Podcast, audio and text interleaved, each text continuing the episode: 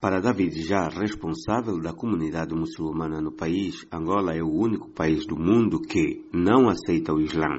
Numa altura em que Angola discute o caso de seis jovens angolanos muçulmanos detidos e acusados de associação ao grupo extremista Estado Islâmico, David Já afirma que o país ainda está fechado.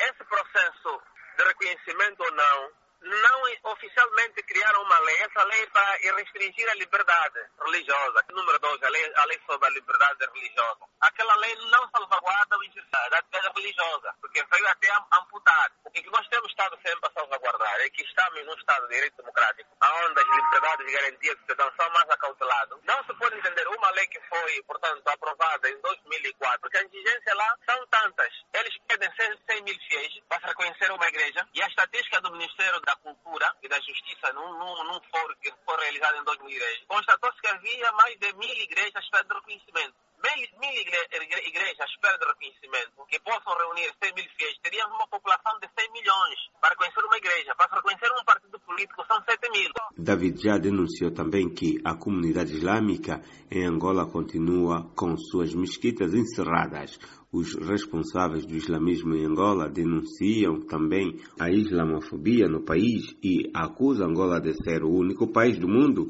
que nunca reconheceu a religião islâmica, apesar de estar implementada desde 1977. Nós ainda temos várias, algumas mesquitas fechadas, por exemplo, na Lunda Sul. É, as duas mesquitas estão encerradas até agora, do, do, do crime, que foi, que se, entre aspas, que Angola foi, foi, foram, foram foi indiciado a um crime de, digamos assim, de terrorismo. Angola não tem ainda uma lei, da, da, da altura, uma lei contra o terrorismo. Então serão imputados com a responsabilidade. Mesmo que se fala sobre o terrorismo, esses jovens falam que tipo de ato terrorismo que eles praticaram. Falaram que geraram a fidelidade do Daesh. Daesh? Como é que um, um angolano aqui, presentemente, Daesh? Quem é essa pessoa do Daesh? Já acrescentou ainda que o país conta com cerca de 800 mil muçulmanos entre angolanos e estrangeiros, mas a relação com o Estado angolano ainda é problemática porque institucionalmente nunca tomou uma decisão clara em relação ao Islã.